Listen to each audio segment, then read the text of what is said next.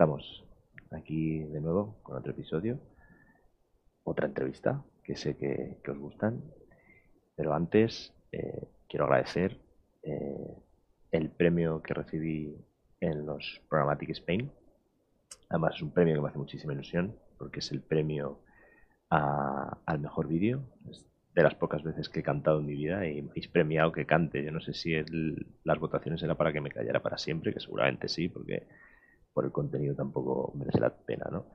Muchas gracias y bueno, enhorabuena a todos los premiados, enhorabuena a, la organización de Programmatic Spain, enhorabuena al gran descubrimiento del año, al showman Salvatore Salva, que además de, tener el canal de YouTube demostró que, puede ser un presentador de, de un gran medio de televisión.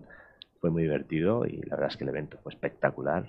Más de 150 personas, con, atasco incluido para llegar a la Plaza España, Madrid. Pero bueno, la verdad es que lo pasamos muy bien y fue, sin duda fue una fiesta del sector y espero que, se, que, se, repita, que se repita por mucho más tiempo ¿no? este, este tipo de eventos y sobre todo este ambiente sano ¿no? que se está creando en el sector, que a mí me gusta mucho y que fomenta la curiosidad, que ya sabéis que, que en el canal somos muy fan. Recordar, podéis suscribiros al canal, dando a la campanita para que también estéis eh, atentos a todo lo que va saliendo nuevo. Vamos a seguir haciendo, haciendo vídeos, por supuesto, estas entrevistas y también los podcasts eh, en plan Juan Palomo, donde yo me lo guiso y me lo como. Y hoy, ahora sí, os voy a hablar del invitado. Hoy traigo un pedazo de profesional, profesional con mayúsculas señalados en comillas y con neones, de todo lo que es el tema de la privacidad de la gestión de la privacidad de datos, un experto de primer nivel, con el que tuve el placer y la suerte de coincidir en, mi etapa de, de, Publicis Group.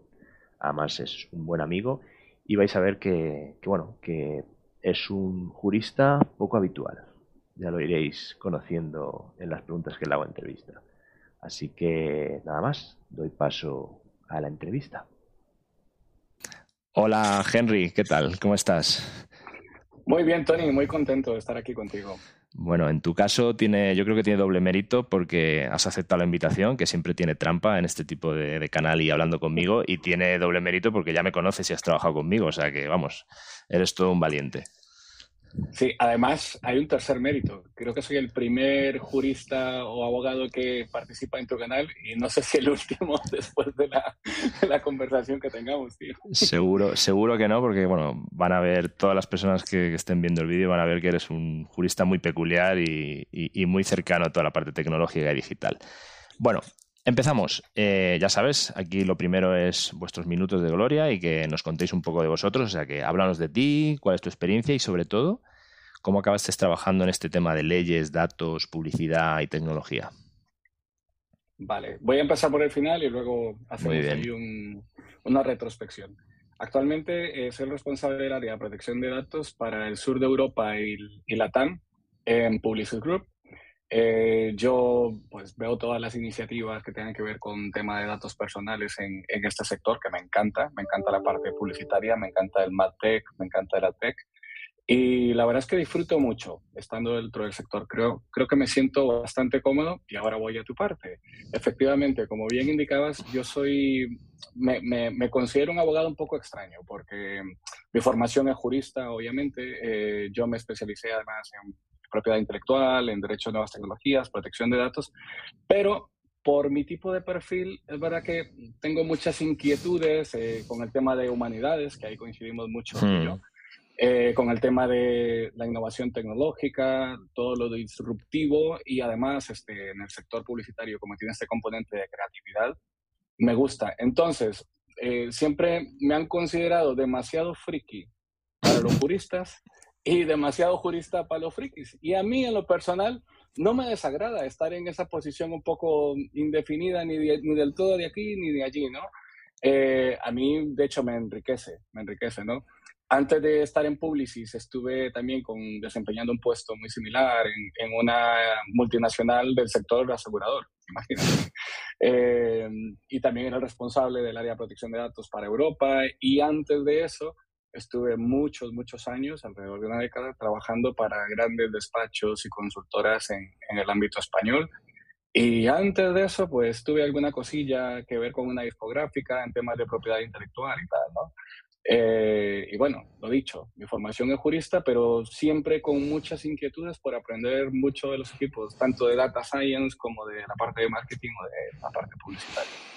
Te entiendo perfectamente, yo siempre me muevo en el purgatorio, soy una persona que viene de, las letras, de las humanidades, que empezó en áreas de negocio y, cada vez más me voy al lado oscuro de la tecnología, que me encanta, eh, pero bueno, te entiendo perfectamente. Vamos, vamos a un tema que, siempre que hablamos te lo digo, y es que de verdad que lo pienso. O sea, yo considero que, la gente que os dedicáis a la parte de privacy en el, sector actual, sobre todo en la parte digital, sois una profesión de riesgo y se tendría que catalogar tal cual, ¿no? por los estatutos de los trabajadores. Y además, en tu caso, es una profesión de riesgo y además en una de las agencias de publicidad más grandes del mundo, con todo lo que ello implica. Es decir, al final, eh, bueno, uno de los máximos eh, exponentes que ha sido en cuanto a regulación, incluso sanciones y tal, desde la parte vista de regulación de privacidad en Europa, pues han sido tanto los canales como los medios e incluso algunos anunciantes, algunas empresas que hacían malas prácticas. ¿no? Entonces, cuéntanos un poco cómo es llevar esta, esta actividad y, encargarse de ese tipo de cosas en, en, una empresa de este tipo como Publicis. Bueno, eh, a ver, la función en sí, independientemente del sector al que te dediques, conlleva ya intrínsecamente una capacidad para poder ver los riesgos, para analizar los riesgos y para gestionarlos, ¿no? Eh, yo parto del supuesto que el riesgo cero no existe, que en toda profesión, en todo sector en el que haya datos de carácter personal, habrá riesgos. Y creo que la importancia es, primero, identificarlos, saber dónde están y luego eh, gestionarlos. Habrá algunos que puedas, en función de, digamos, de su prioridad y también de su, de su sensibilidad, eh, tengamos que acometer acciones para mitigarlos a corto, inmediato plazo, y habrá otros que podemos ir gestionándolos, ¿no? Eh, pero cualquiera de los casos, yo creo que, que sí, que, que parte, como decía, parte importante es el saber identificar los riesgos, y yo creo que nosotros en nuestra función eh, erraríamos eh, en nuestros objetivos si no conocemos muy bien el negocio. Y creo que esta es la clave. La clave está en saber eh, identificarte y saber hablar los lenguajes de los diferentes equipos que intervienen en el tratamiento de datos. Hablo de data science, hablo de la parte comercial, hablo de la parte que busca los objetivos de negocio, de la parte que busca los objetivos desde un hmm. punto de vista AdTech, MarTech. Entonces, para mí, esa, esa parte es fundamental. Sí, creo que un, responsable del área de protección de datos, un DPO, que no esté permeado y que no entienda las aguas en las que se mueve dentro de su sector, dentro de su compañía, difícilmente podrá cumplir con el objetivo de este rol, ¿no? Muy interesante lo que comentas. De hecho, vamos a ahondar un poquito más en eso de, de, cómo tiene que ser un DPO más adelante, ¿no? Pero muy interesante. Hasta ahora, al menos es mi impresión, que ya sabes que mi opinión siempre es muy particular y es mía, ¿vale? No, no quiero tampoco imponer a nadie, pero yo tenía la sensación de que hasta ahora, hasta hace relativamente poco, sobre todo hasta hace un año más o menos, toda la parte de regulación, eh, normativas, eh, incluso procedimientos donde se investigaban eh, métodos distintos de todo lo que es el concepto de la publicidad digital, la tecnología, tenían cierto aire de que faltaba conocimiento sí que es cierto que eso generaba que hubiera muchísimos grises, ¿no? Que nos movíamos con muchos grises, o sea, no estaban claros si alguna cosa era legal, no ilegal, o no era normativa, o no era normativa, entonces el gris era muy grande, pero sí que es cierto que desde hace un año he notado que tanto en todas las regulaciones como en investigaciones que se han abierto por agencias de protección de datos de distintos países e incluso en sanciones, cada vez noto muchísimo más conocimiento de cómo funciona este mundo, no solo a nivel de las nociones de, cómo funciona, sino a nivel incluso tecnológico. Y por lo tanto estoy viendo que, ese gris que antes era muy grande, que era casi el desierto del Sáhara, eh, ese gris cada vez es mucho más estrecho y, la buena noticia es que las empresas los medios y todos los actores de este ecosistema cada vez tienen más claro lo que tienen que hacer y lo que no tienen que hacer. La mala noticia es que cada vez eh, está mucho más controlado esa parte, ¿no? Eh, ¿Cuáles crees tú que son esas novedades más destacadas regulatorias o, qué ha pasado en los organismos que están trabajando en esto para que cada vez sean más certeros, más precisos en sus análisis? Hombre, yo creo que eso es una buena señal, el hecho de que tengamos cada vez más claridad por parte del regulador. Porque al fin y al cabo ellos son los encargados de supervisar que se cumpla este tipo de normativas. Y, y durante muchos años sufrimos quizá esa falta de comprensión entre los diferentes lenguajes, ¿no? El lenguaje tecnológico, el lenguaje del sector y el lenguaje del legislador o el regulador que parecía no encajar, ¿no? Aquello, que aterrizarlo al contexto de la vida real. Mm. El hecho de que ahora esa brecha se esté disminuyendo y que cada vez veamos mayor claridad, para mí es mejor, porque eso conlleva más certeza jurídica. Al fin y al cabo, tú tendrás más claro en lo que puedes hacer y lo que no, y en función de esa claridad definir tus riesgos, que es lo que hablábamos antes, claro. ¿no? Eh, sin embargo, yo creo, yo creo que todavía hay mucho por hacer y creo que seguiremos avanzando. Para mí, yo siempre comento esto, ¿no? Que, que, por ejemplo, el Reglamento Europeo de Protección de Datos no es un punto final. Correcto. Es un punto de partida y en la medida en que el mercado y la industria y el tratamiento de datos se vaya volviendo más complejo y vaya evolucionando eh, con la tecnología, también tendrá que ir evolucionando la regulación. Eh, yo siempre pongo el ejemplo del blockchain, ¿no? que el hmm. blockchain se nos quedó corto en, en, el Reglamento Europeo de Protección de Datos y que, por ejemplo, es una de las asignaturas pendientes para tratar de ir adaptando la regulación y posteriormente la regulación, el criterio de las autoridades de control a este tipo de avances tecnológicos o bien, o de nuevos usos, nuevos mercados en la industria. Dicho esto, partiendo de la idea que, que, es una normativa en evolución, que no es que ya está todo claro y ya hasta ahí llegó, sino que hay, todavía una gran apertura a medida que la innovación tecnológica y, y, la industria avanza, ¿no? Y que seguiremos regularizando este tipo de cosas. Pero, dicho esto, eh, hay un nuevo paquete de, eh, le llaman el paquete de normativa digital que, vendrá en Europa y muchas de ellas entrarán en vigor a partir del próximo año, que vienen a complementar el Reglamento Europeo de Protección de Datos. No lo sustituyen, no lo, no lo derogan, sino que vienen a complementarlo e incluso remiten a lo dispuesto en el, en el, Reglamento Europeo de Protección de Datos. Ahí hay un gran, una gran gama de, normativas, hay unas que están relacionadas con eh, inteligencia artificial, unas que van relacionadas con mercados digitales, hmm. eh, con servicios digitales y también tenemos, la, por ejemplo, la Data Governance Act, que, eh, por ejemplo, en nuestro sector, si quisiéramos eh, tomar partida, ya, sabes que hemos trabajado en proyectos donde vamos integrando datos de diferentes sí, después hablaremos. Pues imagínate que quisiéramos eh, añadir información de, de que, actualmente está únicamente en disposición de administraciones públicas, porque nos interesa tener un mayor eh, insight de la población en Madrid, de sus intereses, de sus características, pues bien, la Data Governance Act va a permitir ese acceso por parte de entidades privadas a esta información que está en el sector público. Obviamente, este acceso para usar y reutilizar esta información estará sujeto a condiciones, a requisitos que van a ser establecidos en su momento, pero eso ya te puede dar unas luces de hacia dónde vamos en tema de futuras regulaciones, futuras legislaciones que van a complementar el Reglamento Europeo de Protección de Datos y que van a afectar de una forma u otra nuestra actividad.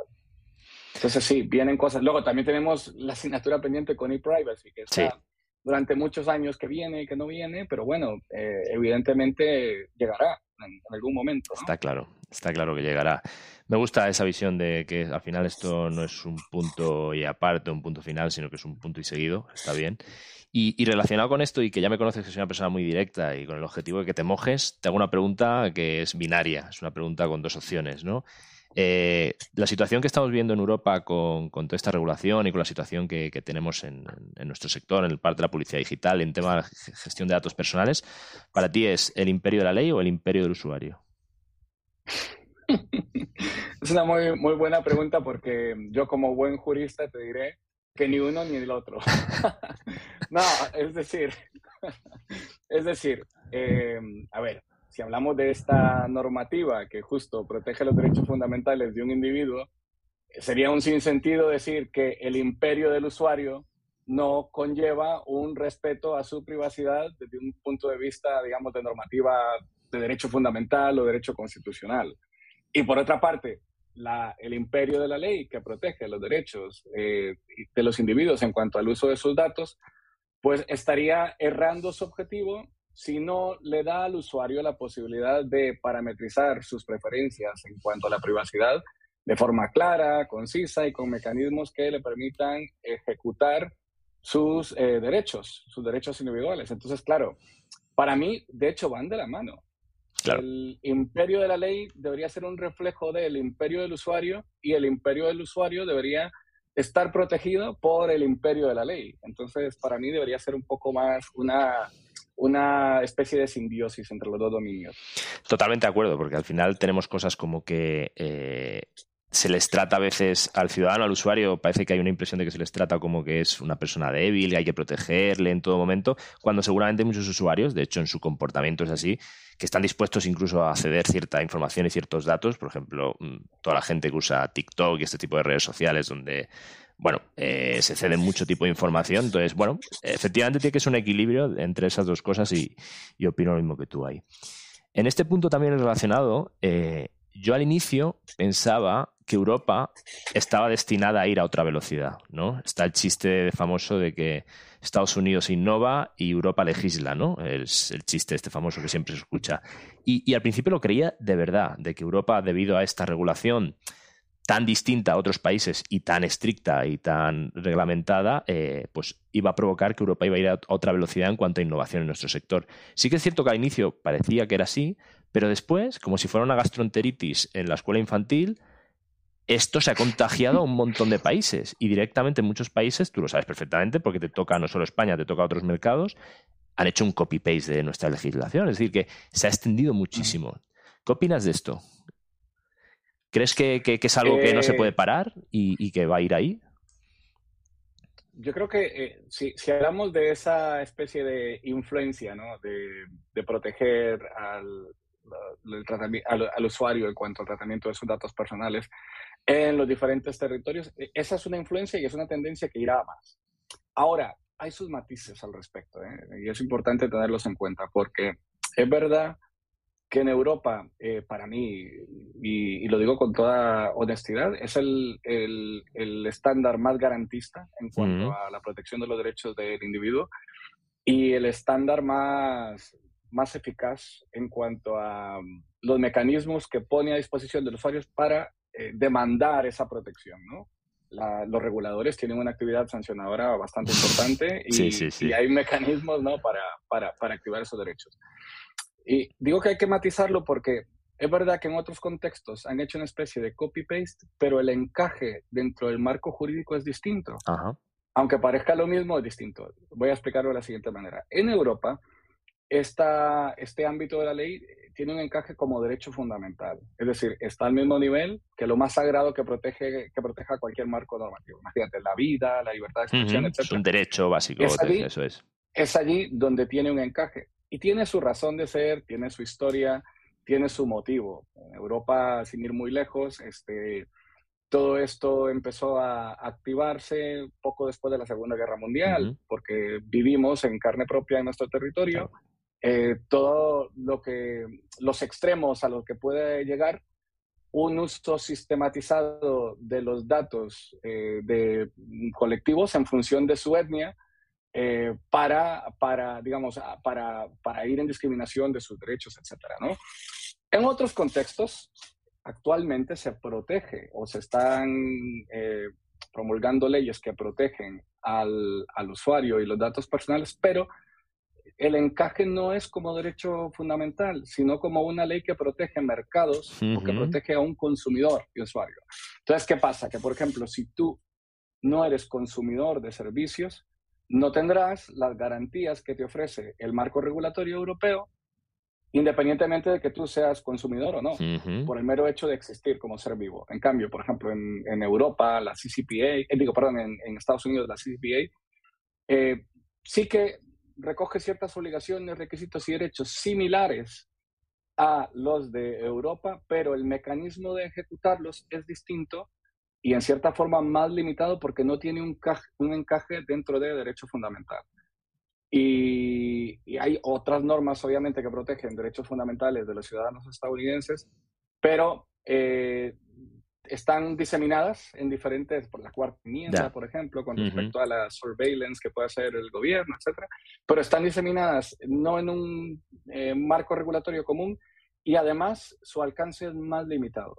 no es tan eficaz y tan próximo como podría ser en Europa. Y eso es una diferencia importante, porque en un mercado cada vez más globalizado, donde hay cada vez más flujos de datos entre un territorio y otro, al fin y al cabo Internet es eso, ¿no? Es un, hijo de la globalización que conlleva un flujo de datos. Eh, Sin fronteras, eso es, sí, sí. Claro. Entonces, esto es complicado porque cuando se da ese flujo de datos, más allá del contexto europeo, sí, hay una normativa, pero no necesariamente el hecho de que esa normativa esté significa que ofrece una protección adecuada o similar a la que eh, se espera que reciba un ciudadano europeo. Ya. Entonces ahí entran otros conflictos en cuanto a, la matización, pues más que nada con el tema de transferencias internacionales. Sí, hablaremos, hablaremos de ese punto que también es candente, como muchos en tu, en tu mm. área. Vamos a hablar de, uno de los trending topics de, mi canal y, en general de, todo lo que es el AdTech y el MarTech actualmente, que es eh, el fin de las cookies de tercera parte, ¿no? Yo tengo la sensación de que hemos pasado de demonizar esa cookie de tercera parte como si fuera el demonio, ese enemigo número uno, ¿no? Donde al final esa cookie de tercera parte era pues un código alfanumérico que se ponía en tu navegador y por supuesto en ese código alfanumérico, ese identificador, se le asociaban otra serie de atributos, otra serie de información que se intercambiaban en el ecosistema, pero tengo la sensación de que hemos pasado de eso, que es muy naif desde mi punto de vista, es, bueno, es, al final es código que, que no dice mucha cosa si no viene con cosas asociadas, Hemos pasado de eso a que todas las plataformas, tanto los canales como plataformas tecnológicas, estén apostando porque el anunciante o sus clientes les transfieran datos pseudo-anonimizados, que no anonimizados, es decir, haseados, que están considerados datos personales por las agencias de protección de datos. Entonces, tengo, la sensación de que es como que el, remedio es casi peor que la enfermedad, ¿no? Entonces, eh, ahí, ahí, ¿qué, ¿qué opinas? ¿Cómo estáis procediendo en este aspecto? Yo, yo creo que, a ver, eh, siempre, siempre he dicho que en, la industria, más que nada, hay una especie de confusión, ¿no? Y, siempre he dicho que, por ejemplo, eh, la, muchos de nuestros colegas que se dedican al MadTech y tal, eh, cuando hablamos con ellos, nos dicen de que ahora tienen un entorno más seguro porque en lugar de utilizar las cookies de Google, están utilizando el email hasheado. datos hasheados, eso es. Y en términos, en términos meramente jurídicos, o sea, 100% normativos, no hay diferencia. O sea, cuando la normativa europea, e incluso la local en el caso de España, eh, habla de identificadores, eh, conlleva cookies propias o de terceros y que al fin y al cabo, eh, en la medida en que estas cookies puedan singularizar a un individuo, puedan conocerle tan bien que pueda identificar su perfil, y, puedan identificar sus hábitos de conducta, etcétera, eh, están dentro del ámbito de aplicación de eh, la normativa de protección de datos. Por lo tanto, están sujetas a todas las obligaciones, requisitos y tal. Es decir, si utilizas email hasheado, es exactamente lo mismo a si utilizas la cookie de Google en cuanto a cumplimiento de obligaciones. La diferencia que sí podría apuntar, que es más, más que a nivel de, cumplimiento normativo, es más a un nivel de transparencia en el mm, sector, mm. Es que, claro, como ahora quizá eh, al utilizar esas cookies, e, esos identificadores de primera parte y tal, eh, no, no intervienen tantas empresas, tantas entidades, quizás sea menos opaco, más transparente el quién interviene en qué y a lo mejor sea más fácil eh, identificar los roles entre, imagínate, hay cinco actores, ¿no? Uno que pone la tecnología, otro pone email cacheado, otro pone matching de correspondencia de este email cacheado con cookies, etc. Entonces, es más fácil identificar los roles, quién es responsable de qué, y en ese entorno controlar mejor el cumplimiento normativo y el privacy by design y la responsabilidad proactiva y todo esto, ¿no? A, en contraposición a lo que teníamos eh, con respecto a las cookies de terceros, ¿no? Que entraba al fin y al cabo una cantidad ingente de empresas que intervenía tocando el dato, añadiendo y que no era solo un problema, no solo desde la perspectiva de cumplimiento normativo, que se volvía aquello tan opaco e incontrolable, sino incluso desde la perspectiva de transparencia en la prestación de servicios, en qué tanto añadimos valor a la cadena de una campaña publicitaria, ¿no? Eh, con, con todo esto. Entonces, creo yo que en esto sí que mejora, sí que mejora estas alternativas ayudan a tener un mejor control en el cumplimiento de la normativa aplicable asignado a cada uno de los roles o actores que intervienen en, en, esos entornos, con cada uno con sus respectivos datos o email hasheados. Y por otra parte, nos ayuda a ser más transparentes de cara al usuario. Oye, que sepas que tus datos serán tratados por X, Y, Z para estas finalidades y que aquí tienes tu eh, eh, Consent Management Platform para que tú puedas parametrizar tus preferencias y tus consentimientos y puedas revocarlos cuando quieras. Entonces, en eso creo yo que sí, que sí es un paso adelante. Ahí, en esa parte iremos en cómo recoger estos consentimientos para enviar este tipo de datos que he comentado, porque yo creo que ahí, al menos yo tengo cierta confusión o creo que hay cierta confusión. Sobre lo que comentabas, estoy de acuerdo en que en un entorno donde estos datos se están intercambiando a priori con menos players que, con la cookie de tercera parte, que la cookie de tercera parte no nos engañamos, no teníamos control, es decir, se intercambiaba a diestro y siniestro en todo el ecosistema. Sí que pienso también que al final en todo esto es en detrimento de una cosa que se conoce como el Open Web, que sabes perfectamente, que era gran parte de mm. Internet y muy enfocado a la publicidad programática, ¿no?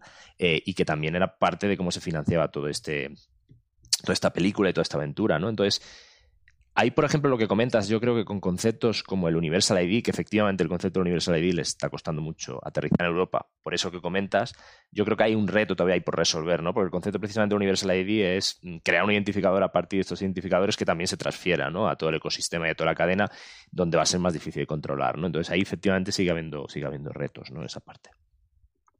Y es un reto difícil en Europa a fecha de hoy, a fecha de hoy, ¿no? Teniendo en cuenta el status quo de criterio del regulador, de mm. normativa aplicable y status quo de la industria y de los players, a fecha de hoy, es un reto difícil de superar. ¿eh? No sé, yo espero, yo también creo que en algún momento tendremos que adaptarnos todos y tendremos que llegar a un consenso común mm. entre todos los players, industria, regulador, legislador, etcétera, pero a fecha de hoy no lo veo tan claro que, estemos cerca de superar ese gran reto. Es complicado, sí, yo creo que tienen que aterrizarse propuestas y sobre todo generarse mucho debate y mucha sinergia que también, sinceramente, creo que se está empezando a dar ¿no? entre el regulador, el legislador y, todo el ecosistema, mm. esa parte.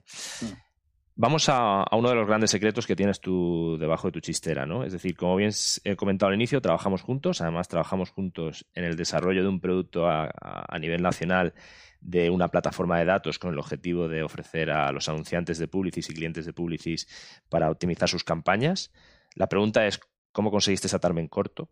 Esa sería la, pregunta. Y bueno, bromas, bromas aparte, sería que, nos dieras las pautas que tú consideras, porque me consta que no solo has, estado en ese proyecto, sino has estado en otros proyectos en otros países. ¿Cuáles serían para ti las pautas de construir una solución tecnológica en este sector, en el sector de Internet, con una orientación privacy first? Eh, es complicado, pero hay un punto fundamental, ¿no? Y obviamente, como buen jurista, te diré, hay que analizar cada caso concreto, ver los flujos de los datos. Que me rellenen, que me rellenen un informe interminable de preguntas. el, assessment. El disclaimer, digamos, digamos que ya superamos la parte del disclaimer y voy a la siguiente fase. Yo todavía sueño, con, todavía sueño con assessments, Henry, todavía estoy soñando, ¿eh? Bueno, pues, pues ese es el, primer punto. Eh, creo yo que todos tenemos que tener claro, al fin y al cabo, lo que se busca es garantizar que desde el diseño, desde el origen y por defecto, va a haber una privacidad, ¿no? Va a haber una cultura de privacy by design and by default. Eso no se puede conseguir si no entendemos exactamente cómo se trata el dato, es decir, los flujos de tratamiento de datos que hay. Y eso conlleva conocer los terceros que intervienen, dentro de esa solución, eh, conocer la tecnología que subyace, tanto desde arquitectura tecnológica como dónde se va a almacenar, cómo intervienen las APIs, etc. Eh, la tecnología que subyace eh, detrás de esa solución. luego, por supuesto, los flujos de datos. ¿Cuáles son los elementos de datos? ¿Qué tipo de datos este, se integran? ¿De dónde vienen? Eh, cómo garantizamos que cada uno de esos puntos o, de esos elementos de datos cumplen con lo que dispone la normativa aplicable. Pero si no tenemos ese mapa inicial bien dibujado, no podremos hacer un assessment, no podremos determinar las tareas que haya que escalar para mitigar los riesgos, para cumplir, para revisar, etc. No podemos ver los, los posibles, eh, posibles eh, incidentes de seguridad que puedan suscitarse, que tengamos que anticipar y que prever y que corregir. Eh, en, otras palabras, iríamos a ciegas. Iríamos, la, la frase que, que, me gusta a mí es, iríamos construyendo el avión en el aire. Ya. Vamos ahí eh, volando y tal. No. Eh, entonces, lo, lo, el punto inicial es eso. eh, conocer el mapa de flujo de tratamiento de datos con la tecnología, con, con cada uno de los datos que intervienen y, y, cómo interactúan, ¿no? Y por otra parte, esa sería la primera capa, el núcleo. Eh, por encima de esto, a mí, por ejemplo, en lo personal, yo siempre recomendaría, eh, que es lo que hablábamos antes, las sinergias entre los equipos. A mí me gusta conocer los objetivos del comercial que va a vender esta solución porque tengo que ver su discurso, si es coherente desde un punto de vista de lo que tenemos a nivel de privacidad o no. Pero también me gusta ver eh, el análisis de, eh, del equipo de Data Science, que es el que va a crear los algoritmos, para ver si esos algoritmos no son intrusivos o si a lo mejor haya que regularizar algo desde la perspectiva de decisiones automatizadas según el reglamento.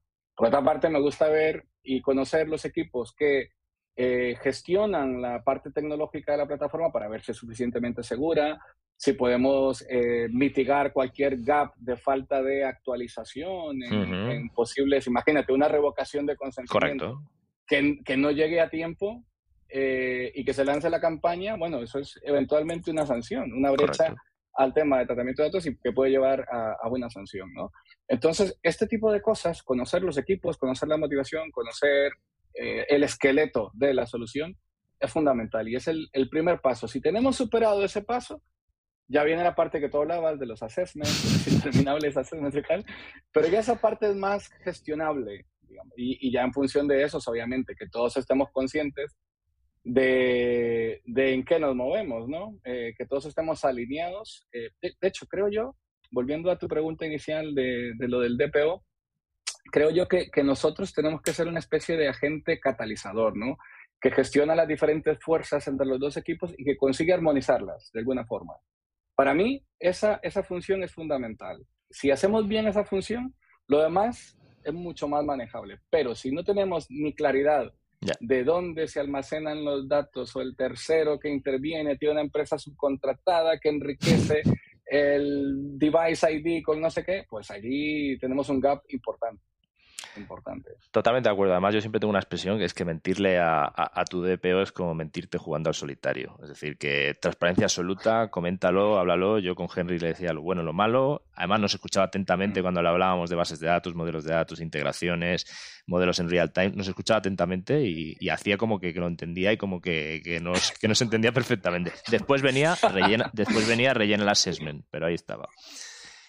No, y además aprendía mucho. Yo en ese proceso aprendo mucho. Sí, claro. De hecho, casi te puedo decir que es de las cosas que más disfruto en mi, en mi función. Aprender de cada uno de los equipos. Aprendo un montón. Eso, es lo, que, más me gusta. Es lo que nos quedamos. Aquí somos super fans de la curiosidad, ya lo sabes. Eh, otra pregunta al hígado, de esta al pie, al toque y al hígado. Eh, Google Analytics y otras soluciones que intercambian datos considerados personales con regiones fuera de la Unión Europea, por ejemplo, Estados Unidos, y entre los datos personales meto, por ejemplo, algo tan banal como puede ser la IP, ¿son legales desde, desde la perspectiva GDPR? Ahí te dejo. Eh, esa es una pregunta, sí, sí, sí. como buen jurista, nuevamente sacaré el disclaimer de, bueno, hay que analizar cada caso en concreto, hay que ver si funciona de tal, tal.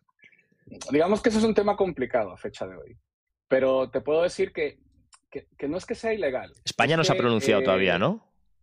No, España no. Pero claro, según qué contexto y según qué regulador, eh, puede ser más complicado o no eh, acometer ese tipo de tratamiento. Lo que sí está claro es que el uso de Google Analytics eh, podría infringir la normativa de protección de datos a criterio de las agencias de protección de datos en Europa. Al respecto, digamos, se ha pronunciado Francia y Austria y han dado una solución intermedia. Por ejemplo, han dicho, oye, si tú activas la anonimización de la IP, se trataría de datos anónimos. Los datos anónimos, por definición, están fuera del ámbito de aplicación del de, eh, reglamento de protección de datos. Y si haces, ah, si haces eso, pues en principio estaría ok, porque estaría fuera del ámbito de aplicación de la normativa de protección de datos. Pero luego vino el regulador italiano, eh, y garante, y, y llegó y dijo, bueno, a mí eso no me vale, porque incluso anonimizando la dirección IP, a mí nadie me garantiza que Google tenga mecanismos para singularizar el usuario a pesar de que la dirección IP esté encriptada de forma anónima. Entonces, eh, eh, ellos fueron un paso más allá, prácticamente dijeron, no me vale con que tú eh, actives el botón de anonimizar la IP, sino que tienes que implantar unas medidas adicionales. Y cuando le preguntas al regulador en qué consisten estas medidas adicionales, pues son medidas adicionales que permitan proteger los datos del usuario, eh, del ciudadano europeo, cuando estos van fuera del el ámbito del contexto europeo y llegan a Estados Unidos, protegerles de tal manera que podamos acreditar o garantizar hmm. que difícilmente podrán ser menoscabados por eh, agencias de inteligencia en el contexto de Estados Unidos. Prácticamente, si tú eres una empresa, si eres alguien del sector privado, prácticamente te están pidiendo lo imposible. Ya. Porque qué medida, y, menos si, si, no hay un criterio claro de cuáles son medidas aceptables a ojos del regulador. Entonces, eh, prácticamente en, Italia, sin decirlo, prácticamente está diciendo no utilices Google Analytics en el contexto italiano y reemplázalo por eh, un, otro proveedor de tecnología analítica que esté asentado dentro de Italia o dentro de Europa. Y, claro, esto derivado por el tema que comentábamos antes, del problema que hay actualmente para regular las transferencias internacionales de datos fuera del espacio económico europeo. Claro. Entonces, respondiendo a tu pregunta, si tú estás en España, yo te recomendaría que tomaras algunas medidas y que eh, eh, le dieras al botón de eh, anonimizar la dirección IP, siguiendo el criterio de Francia y Austria. Si estás en Italia, como ya se pronunció Italia, pues lo tendrías un poco más complicado y te recomendaría que cambies de proveedor y que busques un proveedor a nivel local. Todo esto, sin embargo, cruzando los dedos de que dentro de poco tiempo, eh, ojalá lleguen a un acuerdo Estados Unidos y Europa y se pueda firmar un nuevo tratado que regule las transferencias internacionales, un nuevo Privacy Shield. Vamos. Sí, sí. de, eh, hecho, de, hecho, de hecho, en este sentido te quería, quería preguntar en esto, ¿no? Y me has contestado de que tú crees que sí que pronto se, se firmará, entiendo, porque ayer justamente leía, creo que fue ayer, que Alemania, eh, la Agencia de Protección de Datos alemana, creo que era, eh, ha declarado Office 365, repito, Office 365, que esto no es Analytics que usan algunas empresas, sino Office 365 tiene una penetración bestial, lo ha declarado también ilegal o ilegal, o sea, que no está que no sigue los patrones de GDPR porque comparte datos también con Estados Unidos. Entonces, claro, como no vayamos a un Privacy Shield directamente, mm, bueno, nos vemos abocados a, plantear un montón de cosas en cuanto a sistemas tecnológicos, ¿no? Ese es ahí el gran problema quizá de, cuando esta, lo que hablábamos al inicio, de cuando esta materia aterriza en el contexto de la vida real, eh, donde intervienen temas de industria, temas tecnológicos y temas políticos. Claro porque el tema del Privacy Shield, eh, hay una cuestión, aparte de legal, jurídica, hay una cuestión política entre Estados Unidos y la Unión Europea que tendrán que resolver. Mientras no se resuelva, eh, los más afectados quizá, eh, por supuesto, los usuarios, pero también en una capa superior, las, las empresas, las entidades que tratan datos de estos usuarios, que van a ver limitada tecnológicamente sus capacidades o que incluso tendrán que eh, reestructurar el presupuesto que tengan para la inversión, porque a lo mejor el proveedor que tenían antes, que hasta hace poco era ok desde un punto de vista GDPR, ahora ya no lo es. Entonces tengo que cambiar de proveedor y tal. Eh, con respecto al Privacy Shield, o sea, hay una orden ejecutiva que ya se emitió de Estados Unidos diciendo que vamos por ello, adelante, hay que definirlo y veremos el próximo año cómo se define. Sin embargo, hay un riesgo el, la organización que, digamos, trajo, que, descalificó al Privacy Shield, la de Max Schrems y tal, ya ha visto la propuesta de orden ejecutiva, los remedios que se, se proponen, mm. y dice que no le valen, que no son suficientes. O sea que si eso sigue así y si no se enmienda y si no hay remedios por parte de Estados Unidos que sean más fuertes, más eficaces, más garantistas para los ciudadanos europeos, posiblemente sea un nuevo acuerdo que nazca muerto, porque posiblemente, eh, además ya han declarado toda la intención de declararlo nulo. Y entonces volveríamos a lo que hablábamos antes, al problema de que al fin y al cabo estamos eh, volviendo al Internet, al mundo antes de Internet. Si esto sigue así y esta evolución se da, al final va a haber un Internet que aplique para reglas y legislación en Estados Unidos, otro que aplique para Europa, otro que aplique para China, las, velocidades, Eso es. Y esos hilos tecnológicos yo creo que van en detrimento mm. de la idea misma de Internet y del avance de todos como sociedad digital dentro del contexto de la globalización y la humanidad, que no sé si ya lo es tanto, la verdad. ha cambiado tanto las cosas últimamente que, no sé, pero bueno. Ahí ya entramos, entramos en conceptos humanistas, ¿ves? ¿Has visto? Vamos mirando siempre y virando. Como para no perder la costumbre, básicamente. Sí, sí, sí.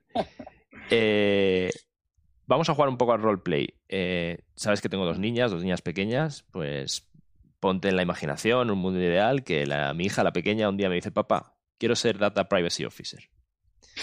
Yo, antes de decirle, bueno, pues recopila nervios de acero y dosis de tranquilizantes para elefantes, además de decirle eso, ¿qué cosas le tendría que decir? O sea, ¿cómo la podría orientar? ¿Qué tendría que conocer, saber y qué habilidades debería tener?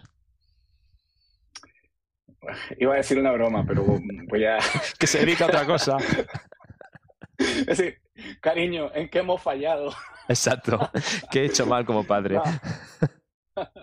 No, no, no, no. Eh, a ver, si yo creo que para cualquier persona que se dedique a esto, yo le recomendaría un poco lo que hemos comentado. Eh, primero, tienes que desarrollar una inquietud eh, por conocer la industria, el sector, la empresa en la que vas a desempeñar tu función. Eso es fundamental.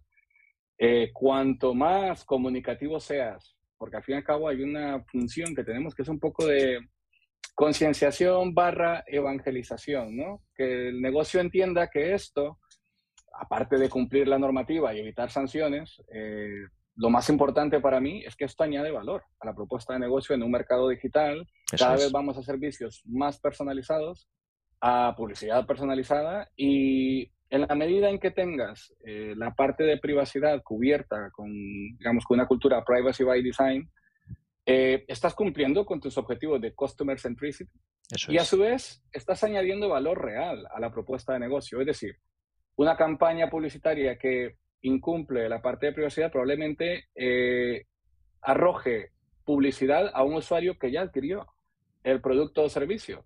O repita publicidad que en realidad no es relevante para él. Entonces yo creo que esto, al fin y al cabo, va unado a todos los objetivos de negocio. Va unado a los objetivos de eficacia tecnológica y va unado también a, a nuestra propuesta de unos servicios que, digamos, protejan el customer centricity, ¿no? Entonces, ese es el punto. Si tú no sabes transmitir este lenguaje y no sabes transmitirlo a, a tus pares, a, a los equipos con los que vas a trabajar, difícilmente verán que tú les estás aportando algo en el desempeño de sus funciones cotidianas. Pero para tú poder lanzar este mensaje, nuevamente, vuelvo a lo mismo, tienes que mm. conocer qué hace cada quien, cómo ganamos dinero, qué nos interesa como, como negocio y, cuáles son nuestros juguetes, qué herramientas estamos utilizando, qué bases de datos estamos utilizando y, y hablar su lenguaje, sacarnos, sea un poco el consejo que yo daría a todas las personas es que a veces tenemos muy arraigado el lenguaje jurídico, el porte jurídico. Y, sirve de barrera, ¿no? Cuando no debería servir de barrera, eso es. Sí, y, a veces como que, claro, estamos a, una distancia muy lejana de nuestros compañeros que desarrollan otras funciones. Y eso totalmente debería cambiar. Es más, creo que dificultaría muchísimo el desempeño de tu función si no tienes ese input o si no tienes ese, ese perfil de eh, poder permearte con los demás compañeros y aprovechar esas sinergias de la comunicación entre los equipos. Muy bien, pues me queda claro, se lo contaré a mi hija, a ver si, si le gusta la historia o quiere hacer otra cosa. Eh, vamos, vamos con está la última. Tiempo, está tiempo, sí, está tiempo. Es joven, es joven, e inocente. vamos, vamos con la última pregunta. Ya, como todo tiene que, acabar y vamos a ir acabando. Y vamos con la última pregunta, aunque la última pregunta tiene miga, ¿no? Seguimos jugando, seguimos al rol, jugando al roleplay. Eh, imagínate, y aquí te voy a sacar una asesoría gratuita, aprovechando la amistad que teníamos, al menos antes de la entrevista, no sé después. Eh, imagina que, yo o tú, me da igual, eh, tenemos un e-commerce, un e-commerce que vende guitarras electrónicas, que sé que es un tema que seguramente te puede gustar, ¿vale? Eh, sí, sí, lo sé, la, la veo. Eh, vende esas guitarras, tiene Google Analytics, ¿vale? además hace publicidad en Google y en Meta, para los que no sepan qué es Meta, Facebook. Implantó recientemente Facebook Conversion API, que para los que no lo sepan implica traspasar datos personales haseados, pseudonimizados a Facebook. Y también hace muy poco llegó a un acuerdo con Criteo para aprovechar y meter una nueva fuente de ingresos en su e-commerce montando un retail media. Con todo esto, y de forma resumida, eh, ¿qué consentimientos se deberían recoger de forma clara y separada de los usuarios? ¡Pum! estoy, estoy, tomando notas porque han metido muchísimas cosas. Eh, vale, espera un segundo que termino de... Te repito, ¿eh? Si quieres. Vale. Sí, no, no, pero lo tengo. Hay, una parte de perfilado, hay una parte de instalación de tecnología de terceros, como sería el caso de Meta, el API, ¿no? Hay otra parte de cruce de datos eh, para el batching de las campañas publicitarias y hay una parte que podría haber transferencia internacional por Google Analytics. Eso es. O sea, lo tienes todo, tío. Da todo, debe tirar la ecuación. Este o sea, vaya ejemplo, por Dios. Solo falta que trate datos sensibles, ya. Y, encima son datos de salud. no, eso ya, ya, era muy heavy, ya era muy heavy.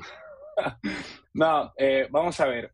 Como todo buen abogado, voy a empezar por mi disclaimer. Hay que analizar cada caso concreto, hay que ver, tal y tal, ¿no? Eh, no hay en esto, una de las cosas que tenemos que saber es que no hay una sola camisa que les encaje bien a todos, ¿no? Hay que analizar cada caso concreto. Si yo dijera lo contrario, estaría incumpliendo mi función. Pero, a grandes rasgos, ¿no? Analizando así a grandes rasgos, ya vos de pronto las diferentes cosas que has, que has, que has mencionado. El mero hecho de, imaginemos que no hay tecnología de terceros, ni cruce de datos, ni matching, ni nada. Solamente llega un usuario, empezamos por ahí, llega un usuario a mi página web y más allá de las cookies funcionales de mi página web, si yo analizo su comportamiento, si yo creo perfiles en función de su conducta y su navegación, ya conllevaría ahí mismo una cookie que, que, o un identificador que requiere un consentimiento específico, granularizado, distinto del resto. ¿no? Entonces, ese, este primer paso, sin que haya terceros y sin que haya flujo de datos fuera de Europa. ¿no? Únicamente yo analizando el comportamiento de, de cuáles son los contenidos que visitan mi e-commerce que le gustan más, qué tipo de guitarras le gustan más, cuántas veces las ha visto, etcétera, ¿no? Hasta ahí todo ok. Ahora, si implemento una tecnología de terceros que al fin y al cabo también va a coger este perfil y también va a buscarle en otros entornos para impactarle, para activar campañas publicitarias, eh, también conllevaría a que yo le informe. Con estas tecnologías además hay una doble, doble cuestión de la que tengo que informar. Porque según el momento en que haga el cruce de datos y cómo lo haga, puede ser, y aquí voy a ser un poco tecnicista, pero puede ser o encargado o responsable del tratamiento, ¿no? Eh, digamos que se trata de un píxel que incluyo en el formulario en el que recojo el email del usuario, ¿no? Este píxel es de un tercero, que lo que hace es que en tiempo real, cuando yo introduzco el, el, email, automáticamente busca esa correspondencia en el entorno de la red social que sea. Eso es. Pues bien, ese, ese ejemplo, por ejemplo, eh, si, si se da de esa manera, en tiempo real hay un cruce de datos, hay una responsabilidad conjunta. Y por parte de la red social tendrá que haber cumplido con eh, obtener el consentimiento para que yo voy a cruzar tus datos con respecto a los de tercero. Y por parte del e-commerce que instale este pixel, tiene que tener un consentimiento para avisarle que tu dato lo voy a trasladar a un tercero que buscará correspondencias eh, de este mismo dato, si tú te has dado de alta con este mismo correo electrónico en la red social, pues te impactará allí. Entonces, es otro consentimiento distinto. Pero vamos a más, ¿no? Esto aquí tiene muchísimas, muchísimas cosillas más. Eh, si imaginemos, eh, aquí hay un, un, tema además complicado, porque aquí partimos del supuesto que el usuario se dio de alta en ambos entornos con la misma dirección de correo electrónico. Pero ¿qué pasa si no? yo estoy enviando como e-commerce un dato de un correo electrónico a otro tercero, el responsable de la red social, y le estoy dando un email nuevo que él no tenía, porque no se corresponde con el que él tenía de tu usuario registrado. Entonces estoy añadiendo información Correcto. de la que el usuario de su e-commerce tendría que al menos saber. Ya mm. no te digo eh, consentir, ¿no? Si además poniéndonos en el caso de Google Analytics, ¿no? Si además eh, resulta que estoy enviando estos datos fuera del el espacio económico europeo, pues necesitaría un consentimiento, necesitaría además regularizar esa transferencia internacional. O, en su defecto, habilitar el, el, tema de la IP para anonimizarla si estamos dentro de España. Si estamos dentro de Italia, ya dijimos que no, que eso no nos vale, que eso no nos vale. Si, si encima yo voy a coger esta información, first party data, ¿no? Y ya la tengo enriquecida porque ya hice el matching con terceros, tengo súper perfilado al usuario, sé lo que le gusta y sé lo que no. Es más, sé cuántas veces he convertido cada vez que he lanzado una campaña en, en torno del tercero.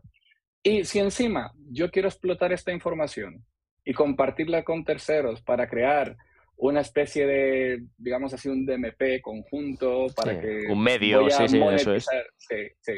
Es un consentimiento adicional porque aquí la finalidad es distinta. Ya no solo te busco para yo poder impactarte con mi publicidad en diferentes entornos, ¿vale? Para ofrecerte mis productos o servicios, sino que voy a hacer tus datos a terceros para que estos terceros también te impacten en diferentes entornos y servicios y tú como usuario al menos deberías saber cuáles son esos terceros y qué van a hacer esos terceros con esos datos. Y bueno, y si estamos hablando nuevamente del imperio del usuario encajado con el imperio de la ley, yo como usuario del e-commerce tendría que tener la capacidad de poder oponerme y parametrizar.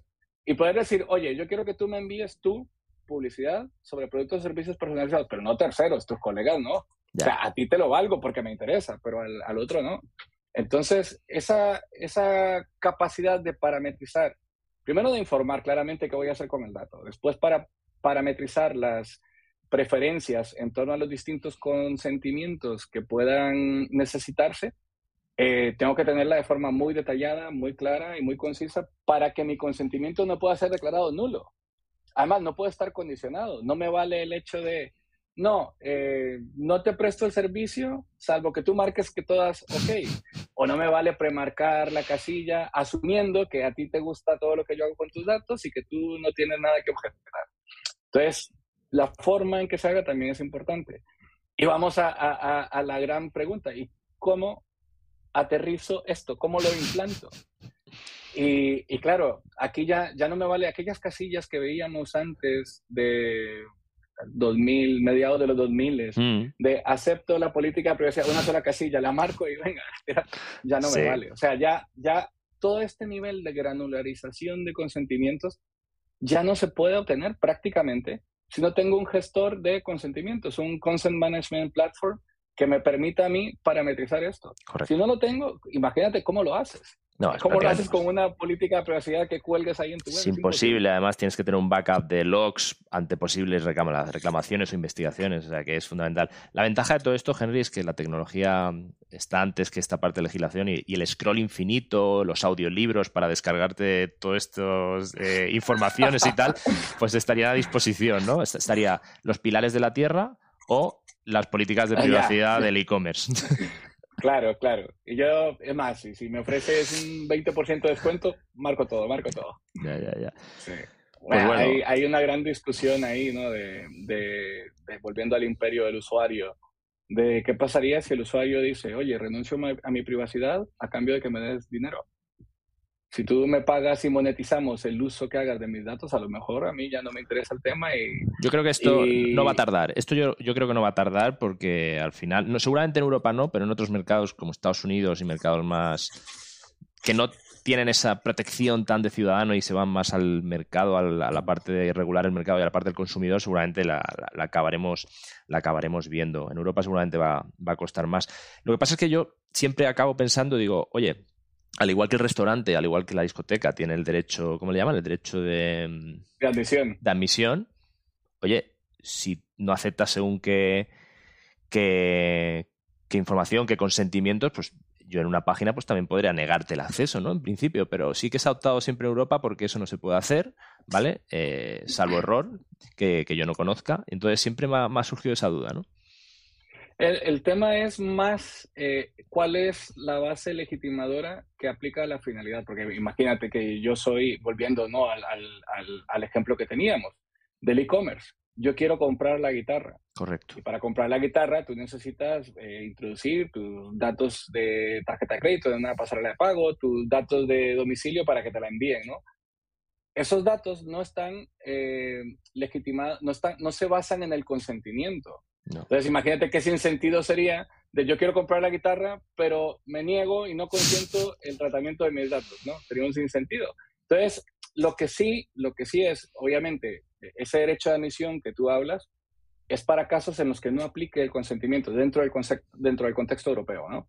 O sea, si se trata de una ejecución de una relación contractual, obviamente necesito tratar los, datos, entre otras cosas, entre otras cosas, para poder eh, prestarte el servicio que tú mismo estás solicitando como usuario. Entonces ahí sí. Ahora, si voy más allá de esto y requiero el consentimiento, ese consentimiento tiene que ser libre. No puedo condicionarlo a, si para esta finalidad, el típico ejemplo sería, si para comprar la guitarra tienes que obligatoriamente, aparte de pagarme la y darme tus datos, suscribirte a mi newsletter. Ya. Y si no me lo das, entonces no te vendo la guitarra. No, ahí ese consentimiento del newsletter estaría condicionado. Correcto. Ahí no valdría. Entonces ahí es donde están los matices. El diablo está en los detalles. Siempre, siempre están los detalles el diablo. Bueno, Hemos acabado todo un lujo, Henry. Muchísimas gracias. Eh, yo la despedida la organizo de la siguiente forma. Yo te despido y después te dejo a ti tu minuto de gloria en la cámara para que digas lo que quieras. Tú piensas que yo me voy, o sea que puedes decir lo, que tú quieras. Cuando sueltes tu discurso, nos despedimos y el vídeo, pues por desgracia, para los que lo estéis disfrutando, que espero que sea mucho, se acaba. Entonces, me reitero, muchísimas gracias por la entrevista. O sea, me lo he pasado genial. Hubiera estado horas aquí hablando contigo, ya me conoces. Espero que nos podamos ver pronto tomando alguna cerveza por, por, Madrid o en algún lado que no sea temas de trabajo y poder tener una charla como esta o, incluso mejor. Entonces te dejo a ti que, te despidas y que digas lo que quieras. Bueno, Tony, eh, yo también encantadísimo, la verdad, me siento súper, súper privilegiado de, estar en tu canal, además de estar compartiendo con una persona que aparte ha sido, que haya sido mi compañero de trabajo y amigo, que también es uno de los nominados en Programmatic Spain, doble o triplemente nominado. no, cualquiera, tío. hay, mucha, hay, mucha, eh, gente, hay mucha gente loca y hacen cosas sin sentido, pero bueno, es igual. a mí, a mí en lo personal me encanta, me encanta aprender del sector y me encanta seguir todas estas iniciativas, tanto tuyas como de todos los demás eh, compañeros, ¿no? Eh, en tu caso, Mad Sessions, claro, también tenemos la, la IAB que hace cosas muy chulas, la digital, Programmatic, el Cookie Afterwork, tal. A mí, a mí de lo personal es lo que más me enriquece, aprender de, de vosotros, aprender de todas eh, vuestras ideas, que son entre creativas, disruptivas y locas, pero me encanta porque encajan con mi, con mi perfil. Entonces, este, vamos, más que contento y te agradezco la invitación y el hecho de tener esta, esta conversación como en los viejos tiempos. Perfecto, pues muchas gracias y nos vemos en el próximo episodio. Hasta luego. Muchas gracias, gracias.